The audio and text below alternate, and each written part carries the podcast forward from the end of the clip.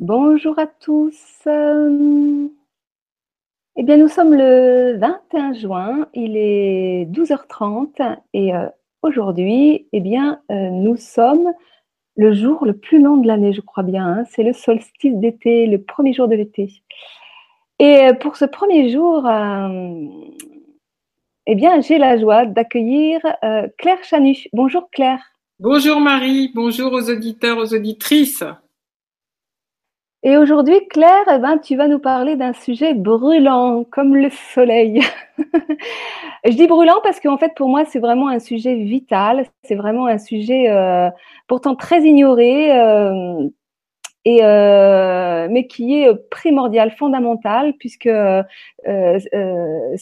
est, ce sujet est au cœur du, du, vivant. Tu vas nous parler des semences, des graines et des semences.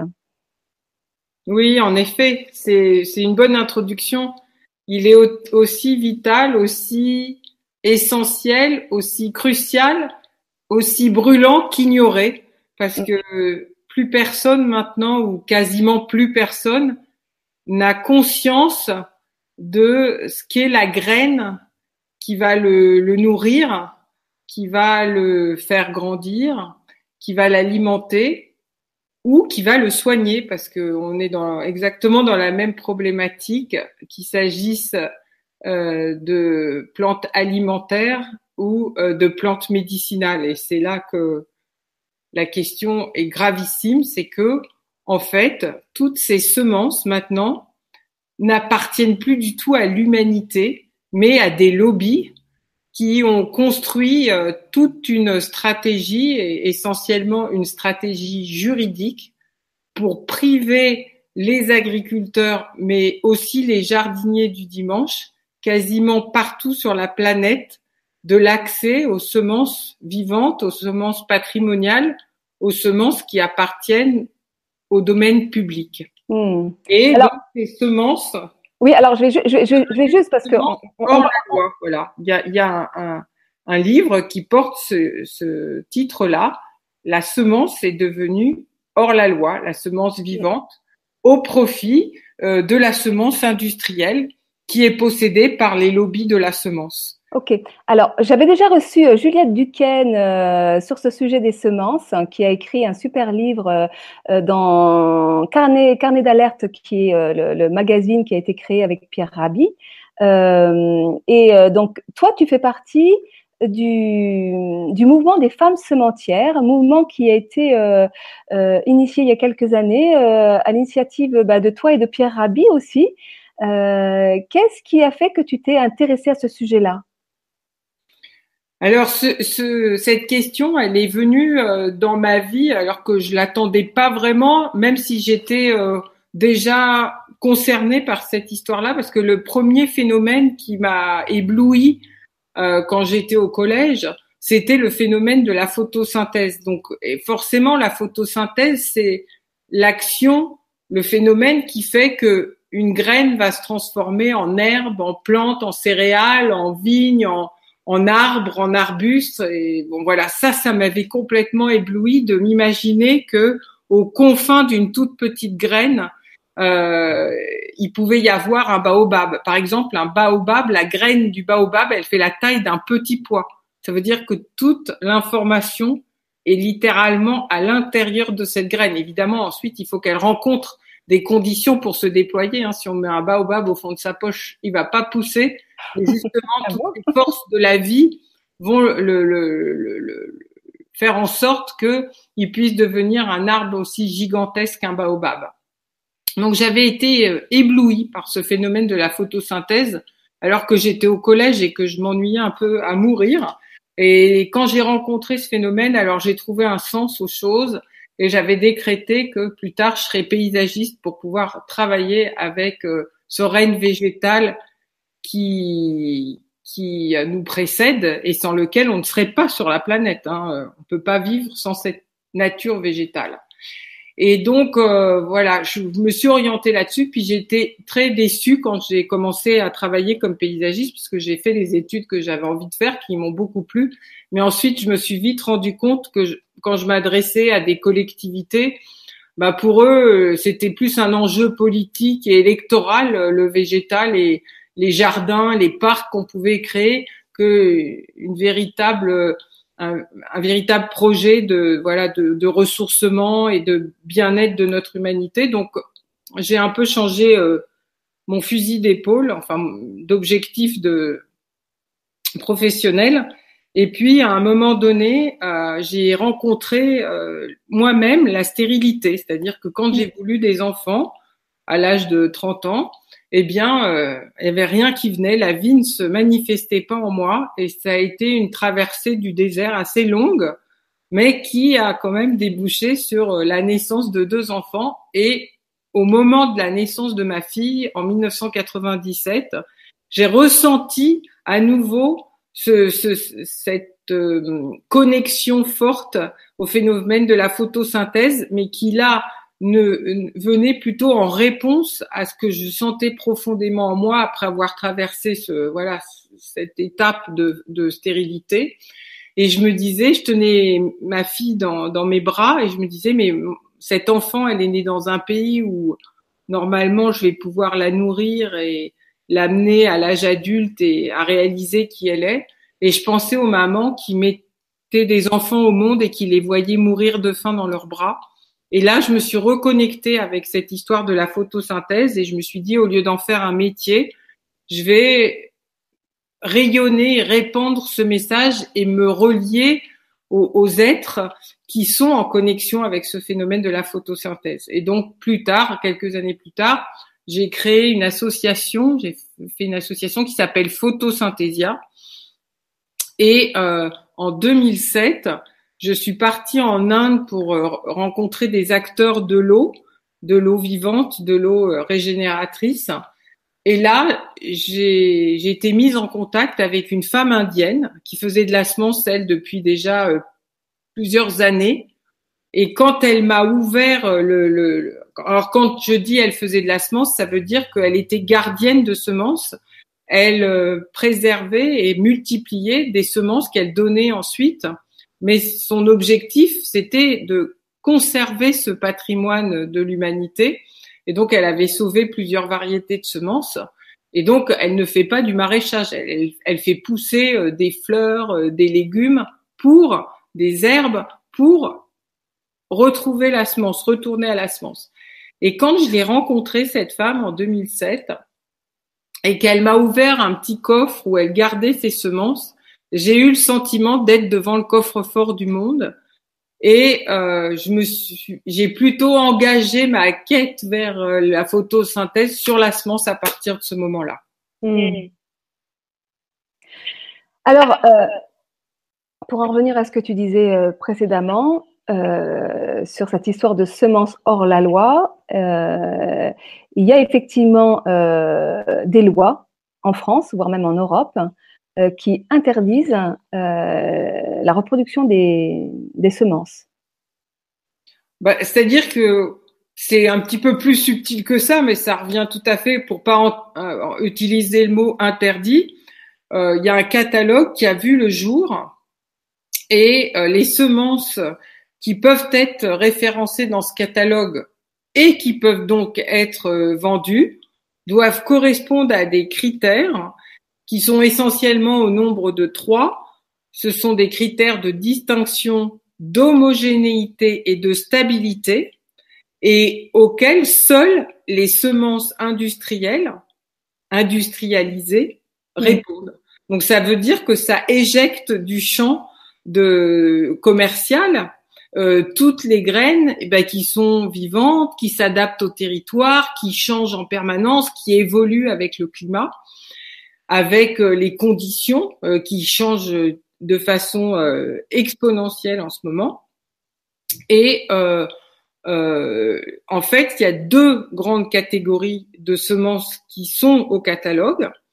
Il y a les semences hybrides F1 et ça, c'est un gros piège sémantique parce que le mot hybride, c'est ce qu'a toujours fait la nature. Elle hybride puisque les pollens s'envolent et vont se, voilà, vont se mélanger les uns les autres. Et la nature, elle, par définition, elle fait de l'hybridation. Sauf que là, ils ont ajouté un petit F1 derrière Et quand on est dans l'hybride F1, on n'est plus du tout dans un processus naturel, mais dans un processus de reproduction de la semence industrielle que peut pas faire le paysan ou l'agriculteur dans son champ, et que ces semences hybrides F1 correspondent donc aux critères que j'ai énoncés tout à l'heure. Distinction, alors ça veut juste dire, je vais expliquer parce que c'est important ce que ça veut dire. Distinction, ça veut dire que à différents endroits du monde, on peut retrouver des semences identiques. Et il faudrait pas qu'on enregistre des, des semences, euh, mettons d'un haricot sous différents noms alors que c'est le même haricot. Donc pour pouvoir être enregistré, on, on veut être sûr que c'est la bonne identité et qu'il n'y a pas des homonymes qui voilà qui circulent. Ce, ce critère-là n'est en rien gênant. Mm. Par contre, les deux autres critères d'homogénéité et de stabilité, ils sont non seulement très gênants, mais ils sont euh, complètement contraires au vivant. Parce que justement, la, vie fait que tout s'adapte et que ça s'adapte dans une grande diversité. Or, euh, homogène, c'est le contraire de divers. Pour qu'une graine soit enregistrée au catalogue, il faut que ce qu'elle produit soit de la même forme, de la même couleur, de la même hauteur, pousse à la même époque. Donc, qu'est-ce que c'est? C'est un produit. C'est plus, c'est plus une plante. Ça devient un produit industriel. Et seuls les hybrides F1 correspondent à ces critères-là. Et puis stable. Alors stable, je me suis dit, mais dans le fond, qu'est-ce que ça veut dire une plante stable puisque les hybrides F1, ils ne se reproduisent pas? C'est-à-dire, on peut pas les, on peut pas ressemer des hybrides F1 parce que ça va donner des choses qui n'ont plus rien à voir avec ce qu'on a eu la première année. Mettons, on achète un melon hybride F1, mmh. on va obtenir, euh, on va, on, achète des semences de melon hybride F1, on va obtenir des melons tous identiques, mais quand on va, si on ressème ces graines, ce que on a toujours fait depuis la création, depuis le début de l'agriculture il y a 12 000 ans, mmh. quand on va ressemer ces graines, on va obtenir des choses qui sont dégénérescentes, qu'on ne pourra pas commercialiser. Hmm. Mais qui sont mangeables quand même bah, il y a des gens qui disent euh, qu'on peut déshybrider, mais quelle, quelle idée euh, Mais, mais c'est ce que fait notre société. Elle anéantit tout et puis derrière, elle fait du business à, à, à soigner, à réparer, à dépolluer. L'autre jour, je suis allée acheter de la peinture et j'ai vu un pot de peinture dépolluante. Je me dis, mais c'est vraiment le comble de l'ironie, quoi on abîme tout et derrière on nous dit ah oui mais vous pouvez euh, respirer tel air, il est meilleur que tel autre. Euh, voilà, prendre des plantes détoxifiantes, on intoxique tout, on pollue tout, puis derrière on fait tout un tas de business sur bah, réparer. Hein, on fait des guerres, puis ensuite on va réparer, on reconstruit. Enfin, tout est comme ça sur la planète en ce moment. Je pense que c'est un moment de grand changement. on en est là aujourd'hui. Donc pour finir, donc ces semences ne sont pas fertiles. Et le troisième critère, qui est stable, qu'est-ce que ça veut dire une plante stable si de toute façon elle se reproduit pas? Eh bien, ça veut dire que, et là aussi c'est anti-vie, une semence qu'on va acheter hybride F1, mettons en 2000, eh bien, si on, euh, la même semence en 2018 va donner la même chose. C'est comme si on disait à une femme, bien écoute maintenant, tu as eu un enfant il y a 14 ans, eh bien, t'inquiète pas, on va s'arranger. Tu vas avoir le même enfant que tu vas avoir 14 euh, ans plus tard. Voilà, c'est exactement la même histoire. Et je prends très très souvent des comparaisons avec notre règne humain pour montrer à quel point euh, une, une, une des, des, décisions complètement ineptes ont été prises. Et je me suis retrouvée un jour en face d'un en face d'un homme journaliste qui ne comprenait pas pourquoi notre mouvement dont on va parler, des femmes semencières, euh, avait tellement à cœur de conserver ces semences, de les distribuer et de les faire vivre. Et vraiment, il comprenait pas où était le problème puisque ben, quand on va dans un magasin, on trouve des hybrides F1 et, et elles nous appartiennent pas. Voilà, on peut, on peut juste les cultiver une fois, mais elles portent pas des informations de vie ni des informations d'adaptation. Donc nous, c'est, on veut pas de ces semences-là. Et il comprenait pas, il comprenait pas jusqu'au moment où je lui ai dit, mais dans le fond, si vous, on vous interdisait de vous reproduire à partir de vos propres semences, qu'est-ce que vous diriez? Et là, il a compris. Hmm. Il a compris que normalement, ça devrait être, mais, même pas, c'est un droit divin. C'est pas, ça devrait même pas être dans la loi. Comment se fait-il qu'on puisse nous priver de l'accès à la vie? Ben, On hmm. sait, hein, on sait pourquoi. Hein, c'est pour nous contrôler et pour, faire profit de tout le vivant et breveter le vivant, c'est-à-dire mettre dessus les droits de propriété intellectuelle sur le mm. vivant. Donc ça, on a parlé des hybrides F1. Mm. Et l'autre grande catégorie de semences euh, que se réjouissent de nous fournir euh, les lobbies semenciers, ben, ce sont les OGM. Mm. Les OGM qui font couler beaucoup, beaucoup d'encre à très, très juste titre. On va peut-être en reparler un petit peu plus tard, parce que là aussi, il y a une très, très forte illusion dans la mesure où la France a refusé effectivement de façon courageuse une catégorie d'OGM, mais aujourd'hui, il y a tellement d'autres moyens de fabriquer des OGM qu'on ne va plus pouvoir être protégé par cette loi qui interdisait euh, les mm. OGM transgéniques. Mm. Voilà. Donc on est dans une situation où tout ce qu'on consomme maintenant ne nous appartient plus et mm. tous les gouvernements, euh, tous, tous les discours parlent de autonomie alimentaire, mais c'est un leurre absolu parce que comme on n'a pas d'autonomie semencière, on ne peut pas avoir d'autonomie alimentaire. C'est pas vrai, c'est un leurre absolu. Hmm. Alors euh, le bio, parce que tu m'expliquais euh, euh, quand on s'est rencontrés, que le, le, le, le, bio, en fait, c'était la même problématique. Alors, il faut faire effectivement très attention parce que le cahier des charges de la bio n'exclut pas du tout ces semences hybrides F1, puisque de toute façon, ce sont les seuls à être autorisés à la vente. Hmm. Bio, ça veut essentiellement dire sans intrants chimiques. Hmm. Donc effectivement, on va pouvoir aller chercher ces semences industrielles et les cultiver de façon biologique, c'est-à-dire sans intrants chimiques. Mais à partir du moment où on, on comprend que pour produire ces semences hybrides F1, il faut plusieurs années parce que ça se fait pas en une année. C'est assez complexe, puis ça varie beaucoup d'une espèce à l'autre, d'un mode reproductif à l'autre. Mais toujours est-il que, par exemple, sur le maïs, ça va durer six ou sept ans pour obtenir un maïs hybride F1.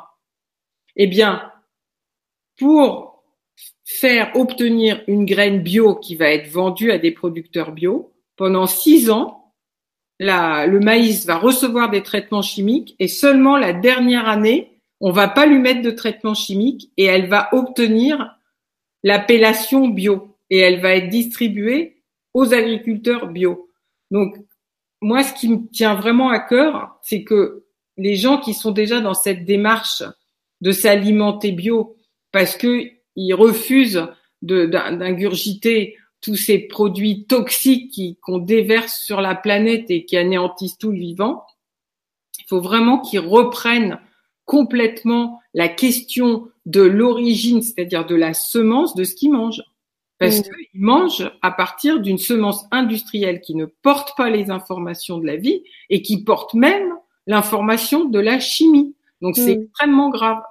Mmh. Alors, il y a quelque chose qui vient de se passer grâce au, travail de cette euh, même euh, avocate qui a écrit ce livre euh, qui s'appelle Semence hors la loi, Blanche Magarino-Sray, qui mhm. travaille au niveau européen depuis des années, trois quatre ans maintenant, et grâce à son travail et tout ce qu'elle a pu déclencher comme compréhension et prise de conscience, il a été voté euh, et acté fin fin avril là que à partir du 1er janvier 2021, les agriculteurs bio auraient droit à produire à partir de la semence du domaine public, donc celle qui est interdite aujourd'hui.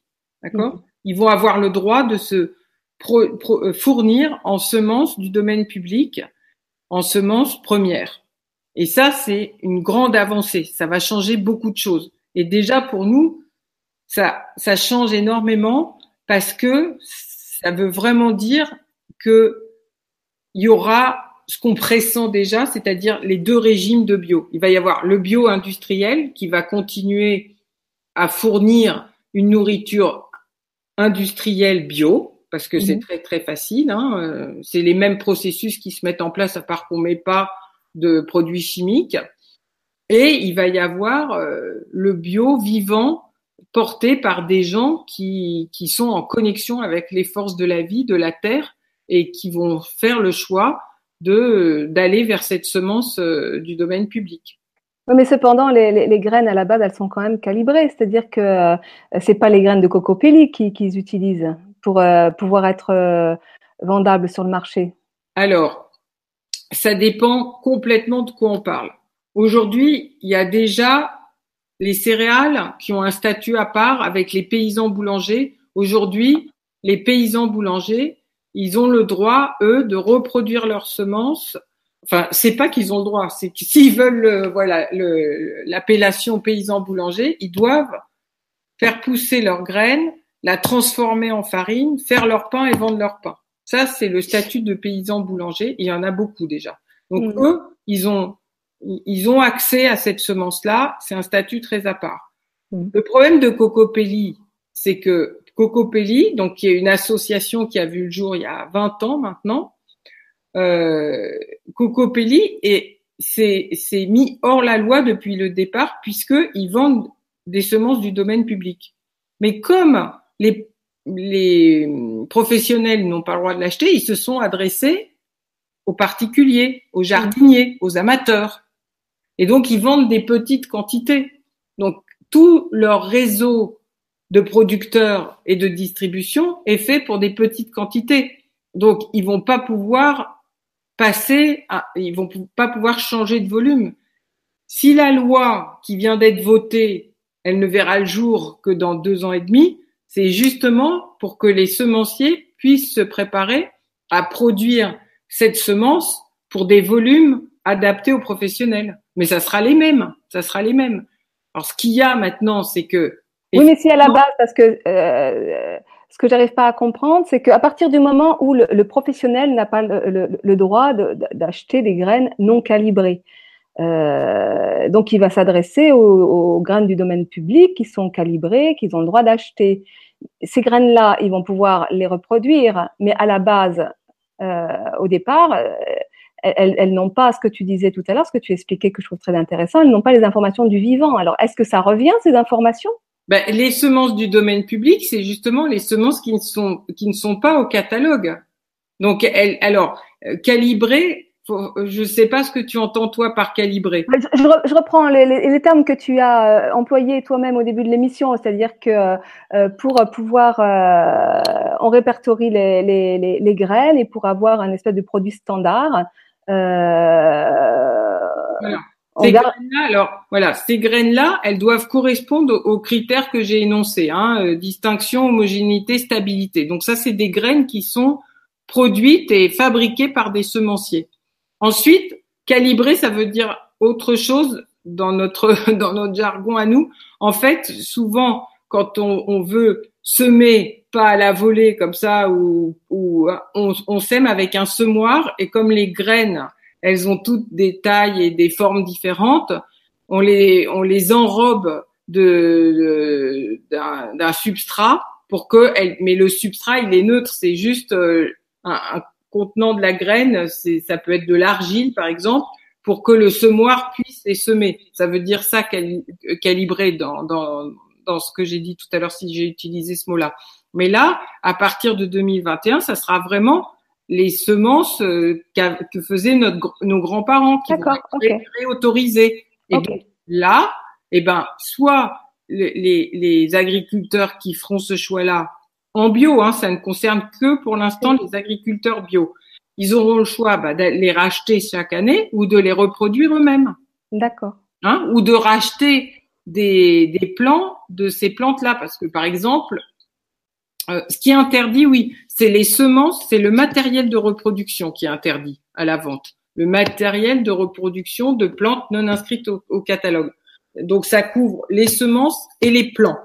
Hmm. Sur les semences, c'est facile à voir parce que souvent, enfin quasiment tout le temps, c'est écrit hybride F1, donc on sait qu'on a affaire à un hybride F1 hmm. quand on regarde bien le sachet. Par contre, quand on passe au plan, il n'y a plus d'obligation. Donc, quand on voit un joli plant de tomates, ben, on ne peut pas savoir, sauf si on a affaire euh, au producteur directement, si hmm. c'est un hybride F1, si c'est un plant issu d'une graine hybride F1 ou pas. Mais de toute façon, ça, c'est interdit à la vente. Hmm, ok. Alors, ce que je trouvais aussi très, très intéressant et très important, c'est que hum, c'est que effectivement euh, les hybrides F1 euh, sont dépossédés de leur euh, des informations du vivant et, et, que ça a forcément des effets à terme sur les plantes médicinales, toutes ces plantes qu'on utilise pour notre santé et, et, qui perdent petit à petit leur vertu. Alors ça c'est un c'est un gros gros gros problème puisque dans le enfin, dans le côté herboristerie et plantes médicinales, c'est la même législation que pour les plantes alimentaires. Pour les plantes condimentaires, c'est les mêmes. Mm. Et donc euh, les laboratoires qui produisent euh, des plantes médicinales, même en bio, la plupart du temps, ce sont des, des plants qui, qui proviennent de, de graines hybrides fins. Pas mm. toujours, il y, a, il y a quelques exceptions quand même, mais souvent c'est ça. Et là, comment est-ce qu'on peut aller imaginer réparer des dégâts avec des produits qui sont eux-mêmes déjà amputés de toute une partie, alors non seulement de leur information, il n'y a pas d'adaptation puisque chaque année on ressème une semence industrielle. Il n'y a pas d'adaptation mm. de la plante à son à son terroir, mm. à, son à, son climat, aux variations climatiques. Mm. Il n'y a aucune adaptation. Donc on, on, on prend un produit standard, voilà, qui est standardisé.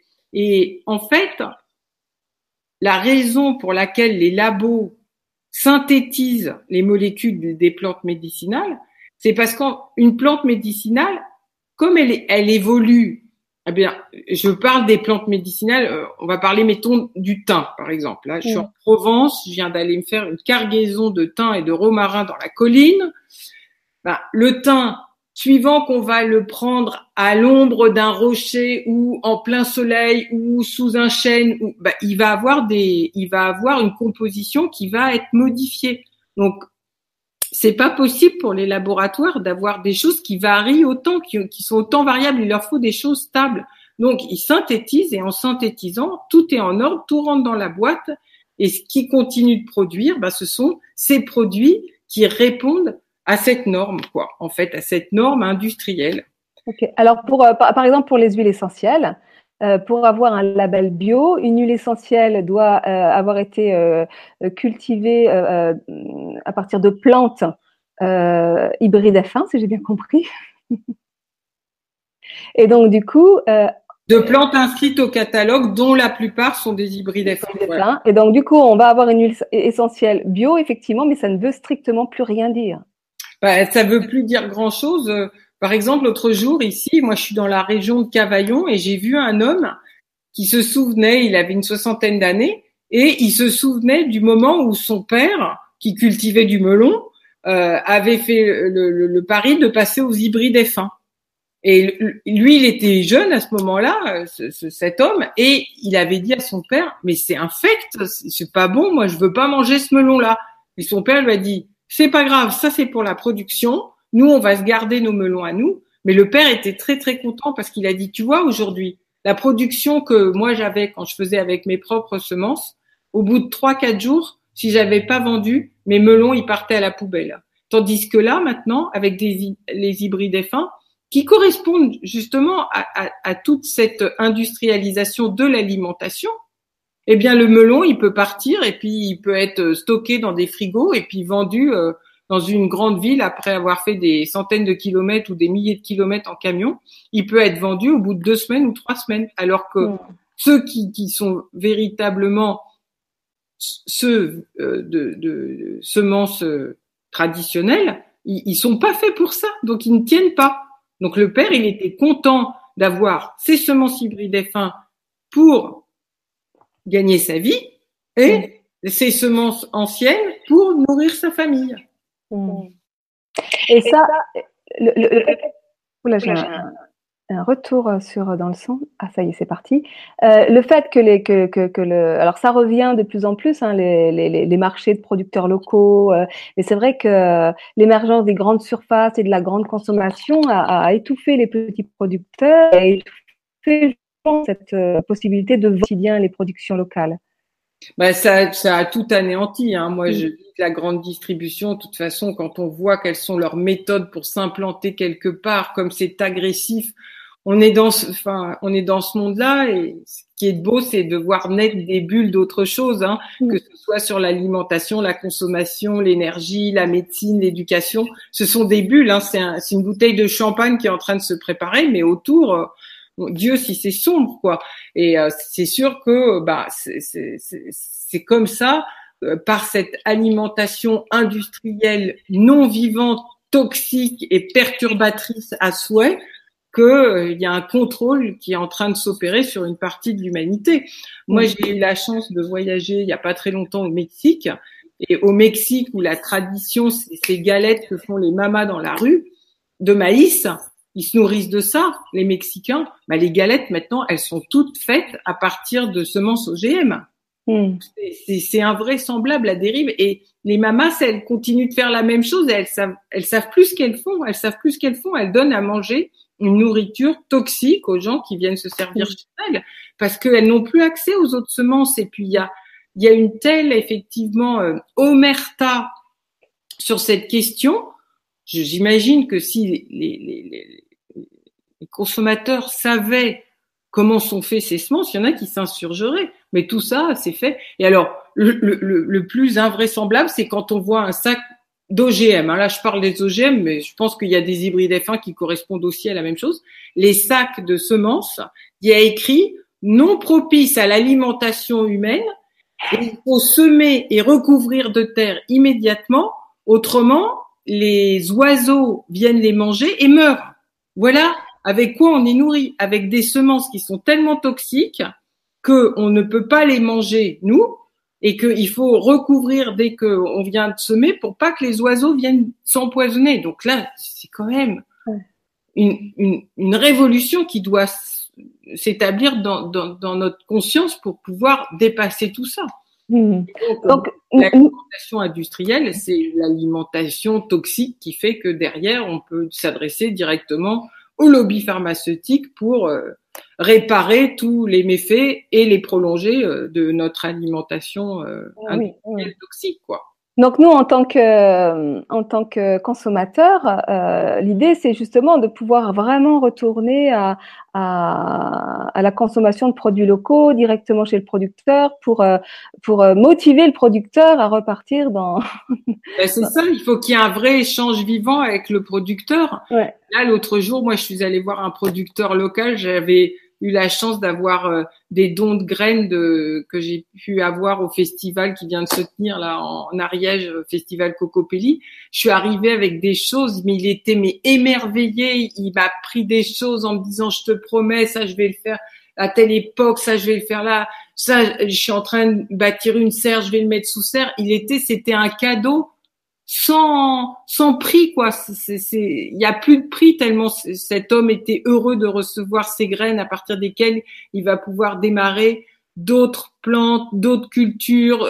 Et voilà, c'est dans l'échange avec ces producteurs qu'on comprend aussi toutes leurs difficultés, parce que ici. Euh, il y, a, il y a, un, viticulteur qui vient de se suicider il y a une dizaine de jours ici en Provence parce que ben, mm. le printemps a été super humide que les produits coûtent très cher, que son il c'est pas quelqu'un en bio, hein, mais de toute façon même en bio, les produits de traitement, s'ils sont pas toxiques, ils valent quand même cher.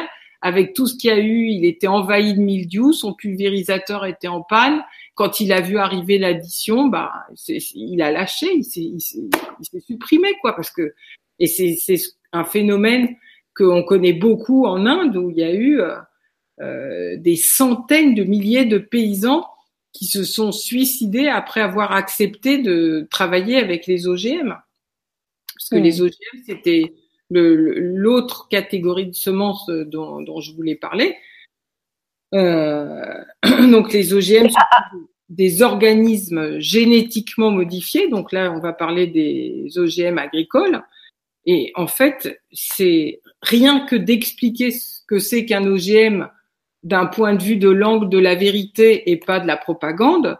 Un OGM, c'est une plante dont on va modifier le génome pour qu'elle puisse absorber ou produire tous les produits toxiques, biocides, pesticides qu'on va déverser sur elle,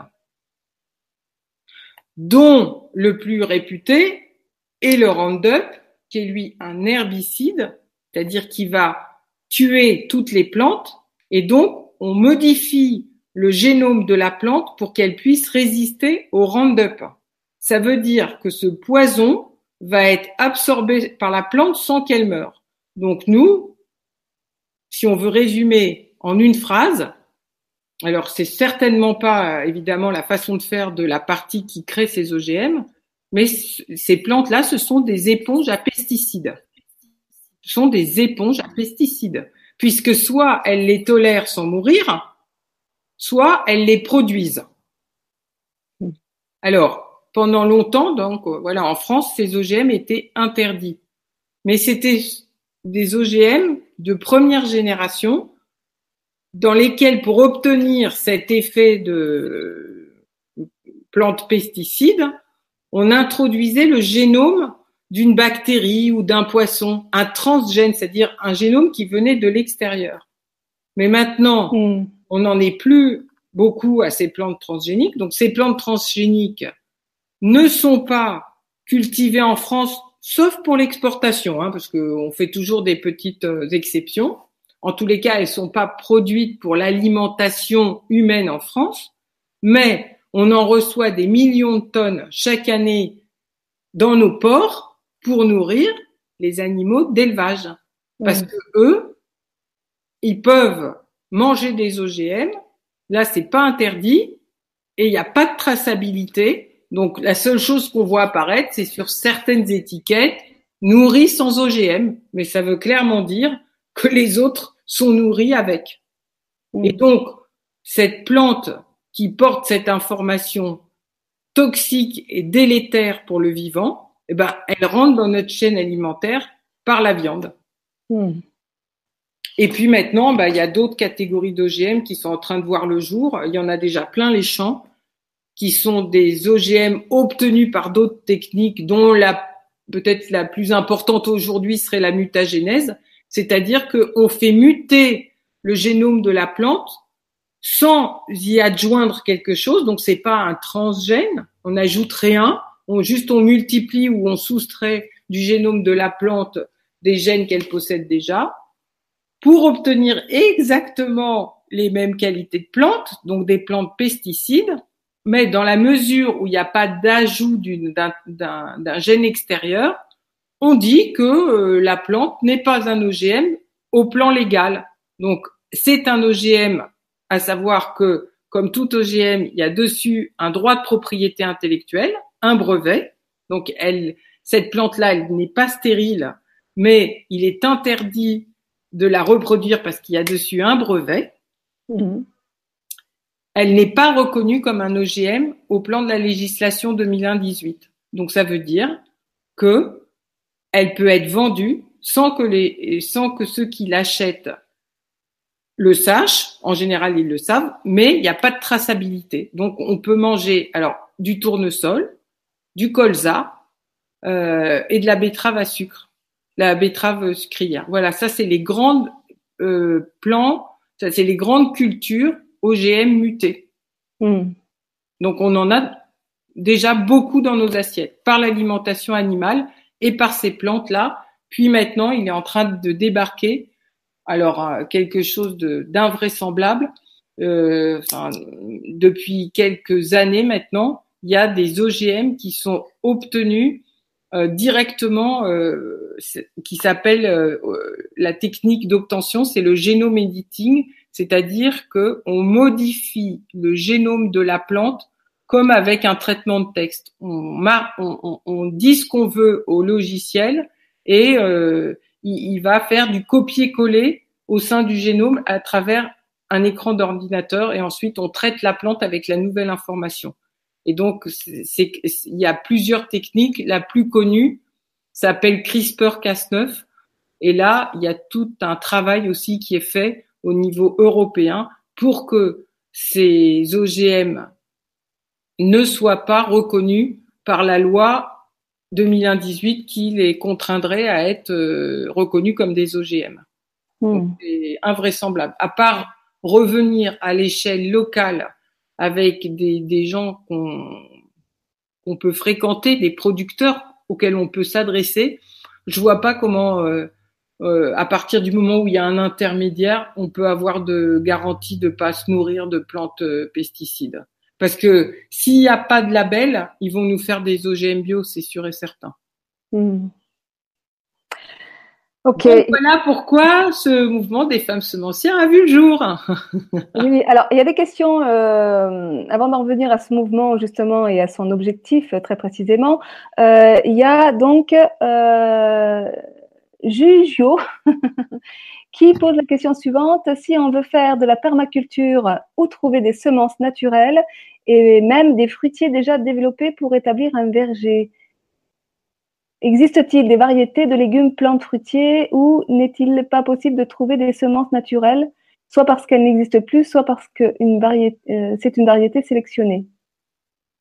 Alors, bon, nous, le mouvement des femmes semencières, c'est pas que je veux esquiver la, réponse, mais je veux juste dire euh, sur euh, quel domaine nous on travaille. Hein. Alors, donc, le mouvement des femmes semencières, c'est un mouvement citoyen, c'est un mouvement libre, c'est pas une association c'est justement euh, un, mouvement qui relie toutes les personnes qu'on rencontre chemin faisant euh, en France et ailleurs, parce que le mouvement maintenant se répand euh, sur de nombreux autres pays, et, c'est un mouvement citoyen. Il existe de nombreux réseaux de gardiens de semences, par exemple en Amérique du Sud, mais ce sont des réseaux pour la plupart professionnels. Nous, on a, on, a décidé que, en tant que voilà que citoyen, on voulait reprendre déjà cette question euh, en, compte. Et donc, en 2011, quand je, un jour j'étais en en pleine discussion avec euh, avec mon ami Pierre Rabhi et il m'a demandé si euh, ça m'intéresserait de porter un mouvement euh, de femmes semencières. Voilà comment le mouvement est né. Il est né déjà en 2007 quand j'ai fait la rencontre avec cette femme qui m'a ouvert son coffre à semences et ensuite en 2011 quand Pierre m'a demandé de, de, faire les choses de façon un petit peu plus visible, un petit peu plus officielle et soutenue par, euh, par, par, ses années de travail, toute sa vision, sa compréhension du vivant, etc. Donc c'était c'était une belle demande. Donc nous, femmes semencières, voilà les semences sur lesquelles on travaille. On travaille déjà pas sur les grandes cultures, donc c'est pas les céréales. On travaille sur les fleurs, les potagères, les médicinales, les aromatiques et les plantes tinctoriales. La question est sensiblement la même avec euh, les fruitiers, les arbres fruitiers, mais j'ai pas assez de connaissances pour répondre de façon exhaustive à la question. En ce qui concerne les, semences de, des plantes que je viens de citer, ben, il y a des associations hein, qui, qui, qui, les vendent. Cocopelli que tu as cité tout à l'heure. Il y a le biogerme qui en vend. Il y a le potager d'un curieux. Il faut aller sur le site des femmes semencières où on a listé quels sont les petits semenciers qui vendent hors la loi, tous, hein, hors la loi, ces semences et qui, qui font travailler, soit qui, qui produisent eux-mêmes, soit qui font travailler des producteurs qui reproduisent cette semence du domaine public, cette semence vivante qu'il faut et donc, les mouvements, le mouvement des femmes se a pour objectif de justement créer des oasis où on retourne à cette graine-là, où on retourne à cette semence vivante qui est ensuite euh, distribuée, donnée, échangée et, et qui fait un grand chemin. Mm. Il y a Nicole qui nous parle des permaculteurs dans le Midi-Pyrénées qui font des graines locales et bio euh, et qui nous parle de la, de la ferme de Saint-Martin. Alors, la ferme de Sainte-Marthe. La ferme de Sainte-Marthe, c'est une question un petit peu complexe parce que euh, la ferme de Sainte-Marthe, c'est une ferme qui est en Sologne et qui appartenait euh, aux parents de Philippe Desbrosses. Et cette, euh, cette ferme produisait des, des semences, des semences vivantes, des semences du domaine public. Philippe Desbrosses a beaucoup beaucoup œuvré pour l'expansion de la bio à l'échelon européen. C'était un, pionnier, Philippe Desbrosses. Et à un moment donné, euh, se retrouvant confronté à des difficultés financières, il a vendu ses semences, mais il les a vendues avec le nom de la ferme. Donc c'est toujours confusant parce que c'est d'autres semenciers qui se sont retrouvés propriétaires. C'est comme s'il avait un peu vendu son nom de famille quelque part. Mmh. Et aujourd'hui, euh, les semences de la ferme Sainte-Marthe appartiennent à, à, un gros semencier qui fait essentiellement de la chimie, mais qui communique beaucoup, beaucoup sur euh, ces semences de la ferme Sainte-Marthe, dont certaines, je pense, sont toujours produites à la ferme Sainte-Marthe, mais pas toutes. Et euh, il a un, petit bout de son catalogue. Pour le reste, il fait essentiellement de la chimie, mais il fait beaucoup de communication autour de ça. Et c'est gênant parce que l'essentiel des gens pensent que c'est toujours produit en Sologne, à la ferme Sainte-Marthe, alors que là, bah, on est tombé dans, au mieux de la communication, euh, au pire de l'exploitation. Et il y a quelques années, euh, Philippe Desbrosses avait fait appel à son entourage, à, à ses amis, ses collaborateurs, parce qu'il y avait une saisie euh, qui était faite sur sa ferme en Sologne. Et euh, de, nombreuses personnes avaient tapé la ferme Sainte-Marthe pour se rendre euh, chez lui. Et sauf que ben ils étaient tombés sur le site du producteur nantais. Donc ils, ils sont pas du tout arrivés à, la ferme Sainte-Marthe d'origine. Ils sont allés là-bas. C'est très confusant parce que la plupart des gens euh, garde en tête la ferme Sainte-Marthe telle qu'elle était, et c'est plus du tout le cas. Voilà, c'est un peu comme hybride et hybride F1, il y a une confusion. Voilà. Hmm. Alors, il y a euh, Val qui nous dit euh, Merci pour ce sujet vital. Proposez-vous des stages pour apprendre à faire conserver les semences. N'ayant pas de jardin, comment peut-on participer à votre mouvement? Alors pour euh, pour apprendre à oui il y a des stages il y a des stages il y en a pas encore assez je pense que ça va venir de plus en plus et il faut je pense que la meilleure des choses c'est quand on est intéressé par le sujet c'est trouver un lieu et organiser le stage soi-même. Parce que comme ça le stage il a lieu dans ses propres conditions. Si on se retrouve à 7 8 personnes intéressées c'est la meilleure solution c'est de trouver un formateur. Ça, on en trouve des formateurs euh, soit sur euh, la page des femmes semencières, euh, sur, sur, le site des femmes semencières, hein, c'est www.femmes-semencières.fr. Là, il y a des contacts de formateurs à la reproduction de semences parce qu'ils sont peu nombreux, mais ils existent, donc il faut le savoir. Le mieux, c'est d'organiser autour de chez soi. Quand on n'a pas de jardin et qu'on veut participer, il y a plusieurs solutions, il y a plusieurs façons de faire. Mais je pense que quand même la meilleure façon, c'est au moins de se trouver un jardin partagé ou quelqu'un qui vous prête un petit bout de terrain. À moins que, bah là, euh, on a une femme semencière qui est photographe. Elle photographie pour nous, mais elle sème un petit peu à côté. Toutes les femmes semencières ne sont pas des semencières à proprement parler en train de reproduire de la semence. Elles peuvent utiliser leur talent et leur génie et leur don pour faire autre chose, comme cette euh, amie photographe par exemple. Mais quand on, on, a envie de faire de la reproduction de semences et qu'on a envie de se former à ça, la meilleure des choses, c'est de se faire prêter un petit bout de terrain ou bien de voir si euh, dans une école, il n'y a pas quelqu'un qui serait intéressé pour que cette personne anime euh, des, des, des, petits ateliers pour les enfants des écoles. Mais il, y a, il faut trouver des solutions pour avoir accès à la terre. Et il y a aussi, euh, je l'ai pas sur moi, mais il y a aussi un coffret de DVD qui est extrêmement bien fait, qui a été fait par euh, l'association Longomaille, qui s'appelle Semences buissonnières. Et sur Semences buissonnières, il y a 32 euh, variétés potagères dont on explique le cycle de la graine à la graine. Parce qu'effectivement, bah, une carotte, par exemple, elle va donner des fleurs et des graines la deuxième année. Donc, euh, ça se cultive pas du tout comme la, la, graine de tomate. On ouvre sa tomate, on a les tomates. Mais par exemple, une courgette, quand la courgette est bonne à consommer, ses graines ne sont pas mûres. Donc, il faut choisir entre manger sa courgette ou amener la courgette à la graine. Si la tomate, on peut tout faire, euh, son coulis et ses tomates farcies en même temps que c'est récupérer ses graines. Sur d'autres variétés, c'est complètement différent et il faut avoir une formation. Et moi, j'ai une amie euh, euh, qui, qui s'appelle Nathanaël Chavot, qui est femme semencière, qui fait elle-même euh, des, des, formations euh, à la reproduction de semences. Quand, elle, ça fait huit ans qu'elle en fait, elle est encore en train d'apprendre. C'est vraiment quelque chose qui demande à beaucoup d'expérience pour être quelqu'un qui fait véritablement jusqu'au bout de la conservation et de la reproduction de, de semences. Ok. Alors, euh, une petite question euh, subsidiaire, puisque tu l'as en plein milieu de la figure. Euh, il y a un petit point là qui vient me dire que tu as un lien particulier avec l'Inde. Alors, ben, oui, oui, ben, ce, ce, lien particulier, c'est donc cette, c'est donc voilà un endroit où je suis allée en Inde en 2007, qui s'appelle Auroville et j'ai été envoyée là par un grand ami qui s'appelle Jacques Collin, qui, qui est, est, rentré en connexion euh, vibrante avec l'eau.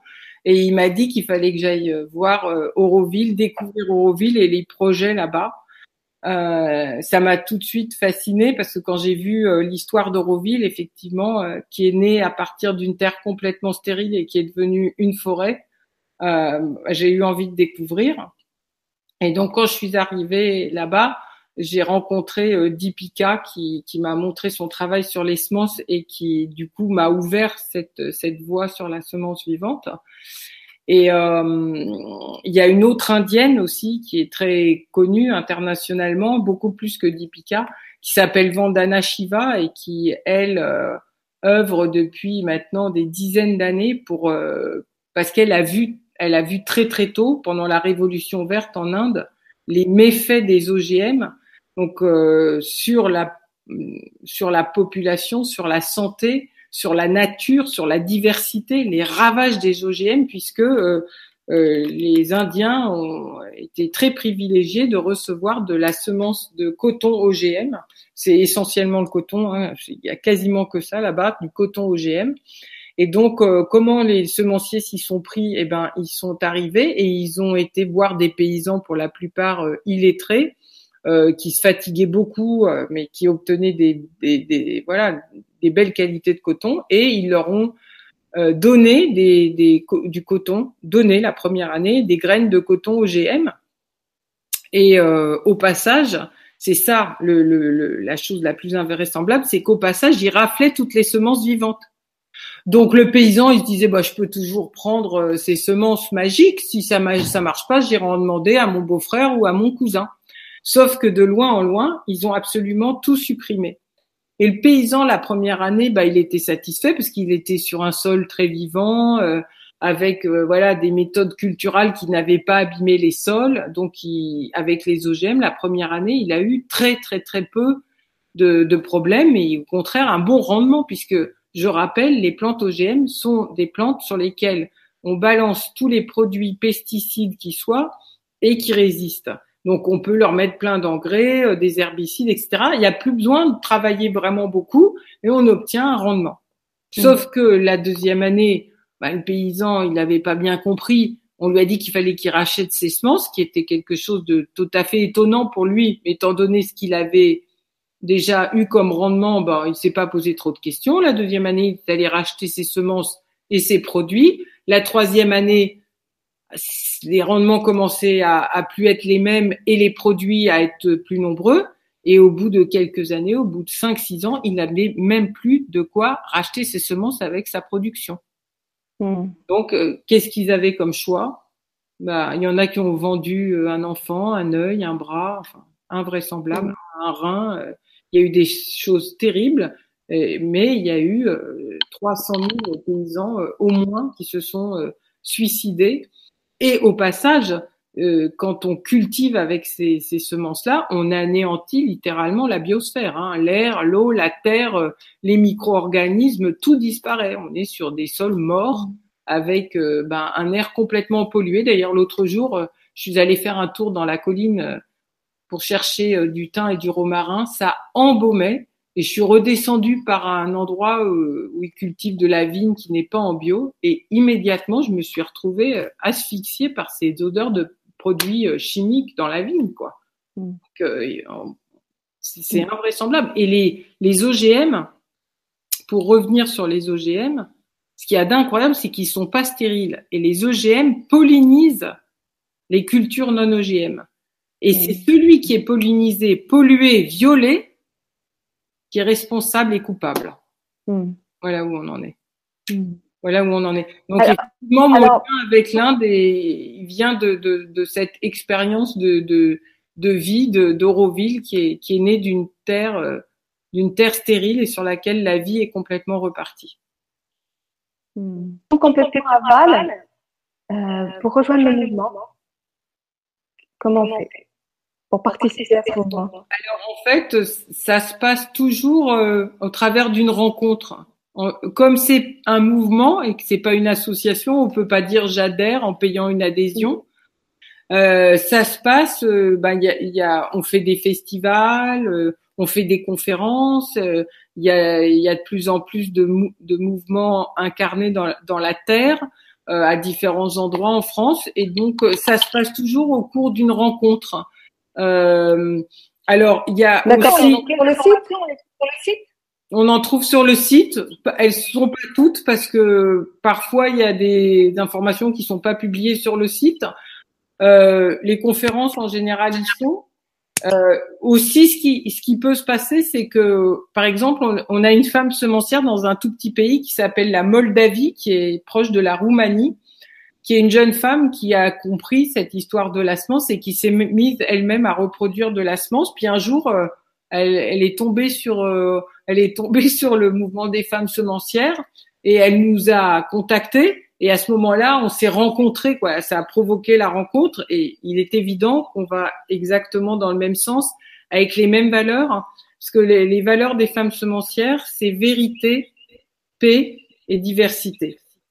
Alors, pourquoi la vérité? Eh bien, parce que tout ce monde du vivant est complètement maintenant aux mains de la communication et de la propagande, et que si on revient pas à la vérité du vivant, eh ben, on se laisse complètement embarquer dans ce, dans ces phénomènes d'industrialisation et de mainmise et de contrôle du vivant. Donc pour nous, c'est très important de revenir, tu vois, parce que quand on parlait tout à l'heure, par exemple, des plantes médicinales en bio, quand on comprend que, eh ben, même des plantes médicinales en bio, elles peuvent être produites à partir de semences industrielles, faut, faut aller jusqu'à la vérité du vivant, quoi. C'est ça qui est important pour nous. Mmh. Et de Alors justement, il y a, y a, y a, y a une... mais justement dans l'expression de, de projets euh, qui portent cette, cette, cette euh, information de la vie et la diversité, parce que ben on est tous différents, qu'on est dans un système qui est en train de vouloir euh, parquer les gens, par exemple, dans les villes pour euh, pouvoir mieux les contrôler, et que cette diversité et cette euh, multidimensionnalité des êtres humains, elle doit aussi être nourrie par une information vivante, une nourriture vivante, des paysages vivants et plus des paysages euh, complètement euh, maintenant tirés au cordeau. Donc c'est cette, diversité et de tous les règnes quoi, vers laquelle on a envie de retourner. Hmm. Alors, on arrive euh, à la fin de l'émission. Je vais prendre une dernière question. Euh, euh, au vu de ce que tu as dit sur la ferme Saint-Marthe, as-tu des conseils à nous donner pour ne pas nous faire avoir si on s'adresse à un professionnel? Bah, il y a des, professionnels. Il faut aller sur le, site de, Femmes Semencières. Hein. Alors là aussi, c'est un petit peu compliqué parce qu'il y a des professionnels qui ne font que cette semence du domaine public et qui exclut les autres. Puis il y en a d'autres, ils ont un catalogue bio où ils font euh, ils font certaines semences en hybride F1 et puis d'autres qui sont des mais mais ce qu'il faut savoir, alors la personne qui pose cette question, euh, c'est c'est quelqu'un qui est particulier, c'est un professionnel, c'est important de savoir parce que toute euh, l'approche est complètement différente si c'est un particulier ou un professionnel. Oui, voilà, c'est juste. Un professionnel, bah, jusqu'à présent, il a alors, euh, il y en a qui transgressent, heureusement, et grâce à Dieu, et puis maintenant que les, les agriculteurs bio vont avoir accès à cette semence, j'espère qu'on va leur fiche la paix. Donc les professionnels, eux, ils sont quasi condamnés, même s'il y en a qui, qui le font, hein, de produire à partir de semences vivantes. ils sont obligés d'acheter des semences hybrides F1, des semences inscrites au catalogue. Si c'est un particulier, ben il faut qu'il regarde. Nous, ce qu'on conseille, c'est de se fournir chez quelqu'un qui fait que de la semence vivante, qui a pas son petit catalogue à côté, mais qui voilà, qui a un pied de chaque côté. Qui, Alors il nous précise que c'est un particulier. Hmm? C'est un particulier, il vient de répondre là. Eh ben alors, bah, Cocopelli, hein, euh, Cocopelli, euh, Biogerme, euh, euh, le potager d'un curieux, euh, et Sembio. Il y en a. Il faut qu'il qu'il aille sur ceux qui ne font que de la semence vivante. Comme ça, il est sûr que il n'y a pas d'hybride F1 là au milieu et qui se fera pas mm. parce que la ferme Sainte-Marthe, nouvelle appellation donc de cette structure qui appartient à ce. Il fait surtout du bulbe, hein, des, des oignons, des oignons pour euh, les les floraisons euh, des villes. Celui qui a racheté la ferme Sainte-Marthe, ben voilà quoi. Euh, on maintenant, je sais même pas où il pro, où, il achète ses semences. Enfin, moi, j'irais chez un petit producteur local. Et puis, de plus en plus, il y a des il y a des trocs de semences maintenant. Il y a des trocs de semences où les gens ils viennent avec ce qu'ils ont produit eux-mêmes, ce qu'ils ont reproduit, ils font part de leurs euh, difficultés, et c'est là qu'on s'enrichit beaucoup et qu'on comprend euh, la, justement la, la, vastitude de cette question de la semence. Mm. Il faut mieux s'adresser à eux, quoi. Voilà. Mm. Mais il y en eh a. Écoute, super. Mm. Euh, super, super. merci Claire. Écoute, quel serait le, le mot de la fin alors? Quand on s'aime, on s'aime. Super, et se relier au vivant en soi. De la semence vivante. Mm.